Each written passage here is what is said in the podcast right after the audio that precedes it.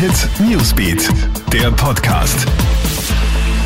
Hey, einen schönen Dienstagvormittag. Ich bin Clemens Draxler und du hörst hier den Krone Hit Nachrichten Podcast für dein Update. Geht's bald mit 3G-Nachweis in die Disco? Der Ruf nach der Nachtgastroöffnung wird jetzt immer lauter.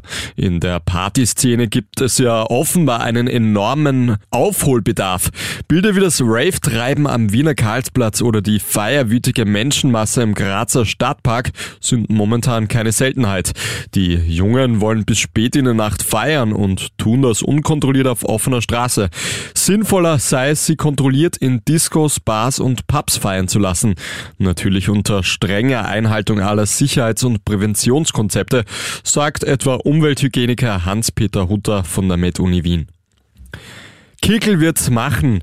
Gestern hat die FPÖ einstimmig Herbert Kickel zum neuen Parteichef designiert.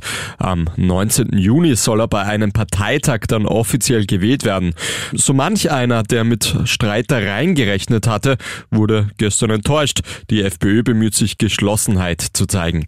Die Kritiker von Kickel, die Landeschefs aus Oberösterreich und Vorarlberg, verabschieden sich noch vor der Abstimmung, laut FPÖ aber aus beruflichen Gründen. Auch für Expertinnen und Experten kommt der Sieg von Kickel nicht unerwartet.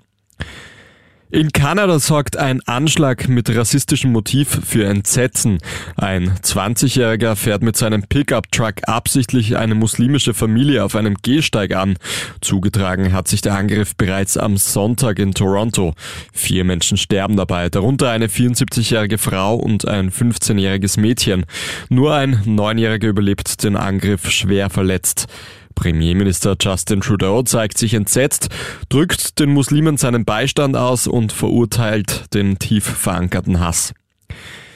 Amazon-Gründer Jeff Bezos fliegt ins Weltall und versteigert ein zusätzliches Ticket.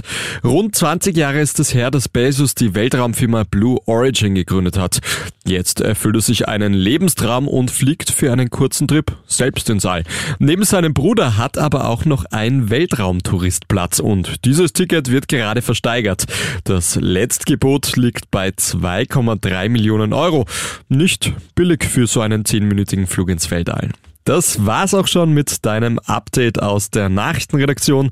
Ich wünsche dir noch einen schönen Dienstag. Schau in der Zwischenzeit doch mal auf KroneHit.at.